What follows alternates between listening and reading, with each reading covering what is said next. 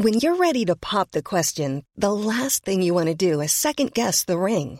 At Bluenile.com, you can design a one-of-a-kind ring with the ease and convenience of shopping online. Choose your diamond and setting. When you find the one, you'll get it delivered right to your door. Go to Bluenile.com and use promo code LISTEN to get $50 off your purchase of $500 or more. That's code LISTEN at Bluenile.com for $50 off your purchase. Bluenile.com code LISTEN.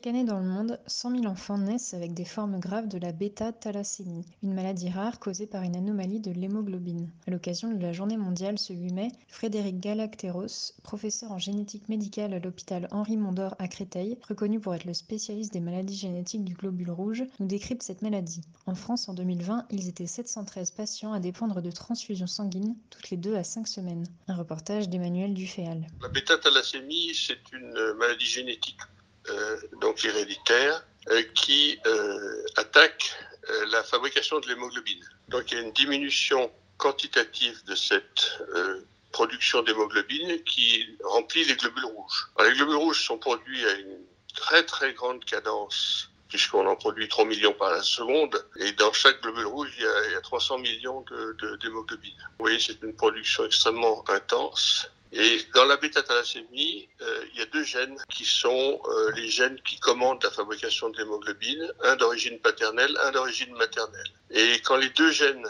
sont atteints, eh bien la fabrication de l'hémoglobine est totalement compromise, ou du moins grandement compromise, selon les types de mutations. La production de, donc, de, de cette hémoglobine étant éteinte, la production des globules rouges également euh, s'interrompt, elle se fait à, très très bas débit par rapport à, à ce qu'on attend. Et, et donc il, s'installe progressivement après la naissance une anémie de plus en plus importante. Et si on ne fait rien, l'enfant va décéder d'anémie. Alors dès qu'on commence à euh, à voir que les, choses sont, retentissent sur l'état général, et ça, vient très très vite, en quelques mois après la naissance, eh bien, on institue un programme transfusionnel euh, que l'on adapte au fil du temps pour faire en sorte que ce programme euh, se substitue à la fabrication naturelle des globules rouges euh, grâce aux globules rouges des donneurs. Et pour ça, bien entendu, les globules rouges de donneurs ayant une espérance de vie euh, sont détruits euh, progressivement à l'intérieur du corps.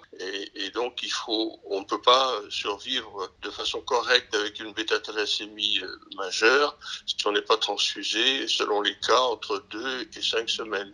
En théorie, pour la transfusion, il y a peu de limites dans le temps puisque tant qu'on a des donneurs euh, compatibles, on peut être transfusé. Donc en théorie, il n'y aurait pas de limite. La seule chose, c'est que les transfusions euh, exercent un certain niveau de toxicité sur l'organisme, mmh.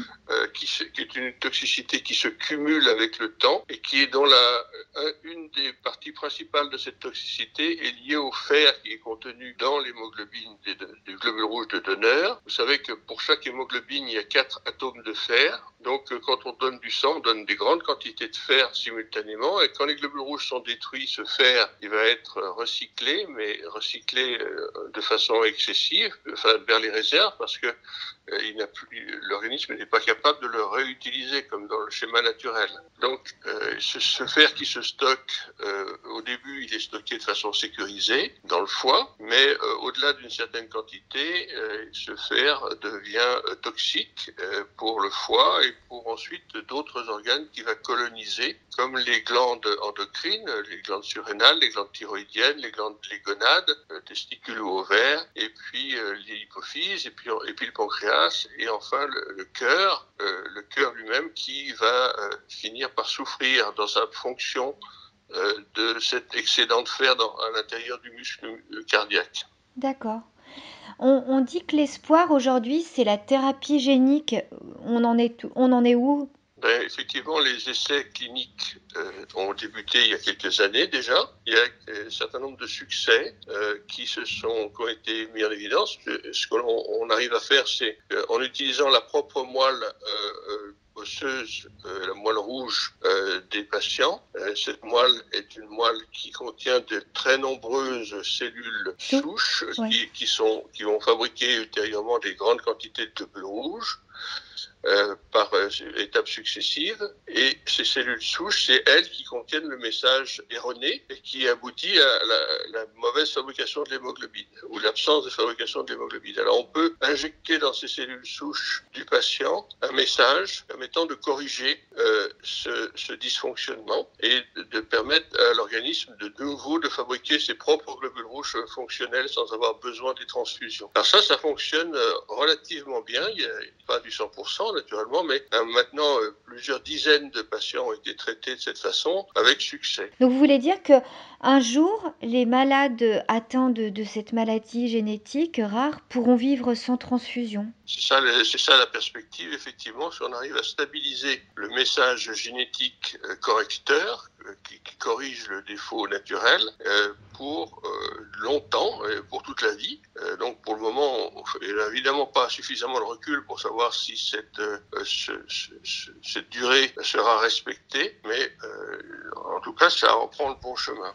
Si on prend le grand public au sens mondial, ça, ça, devrait, ça devrait mobiliser beaucoup les donneurs de sang. D'accord parce que dans beaucoup de pays du monde, et en particulier dans la période actuelle, euh, l'approvisionnement en, en, globules rouges pour euh, traiter ces, ces, patients elle devient de plus en plus problématique et il y a des très très grands pays très peuplés au monde, comme dans l'Asie du Sud-Est par exemple, hein, de l'Inde jusqu'à jusqu'au Vietnam, euh, qui euh, ont des très grands nombres d'enfants thalassémiques et qui ne doivent la vie qu'aux donneurs de sang. Oui, d'accord. Donc, dans, en France, euh, la situation est, plus facile, à gérer entre guillemets parce qu'il y avait relativement peu de malades par rapport à, ces pays-là.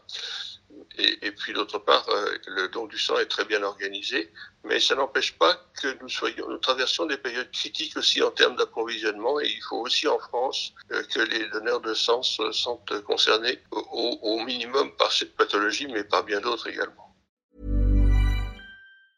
Brought to you by Lexus. Some things do more than their stated functions, because exceptional things inspire you to do exceptional things. To this select list, we add the all new Lexus GX. With its exceptional capability, you'll see possibilities you never knew existed, sending you far outside your comfort zone.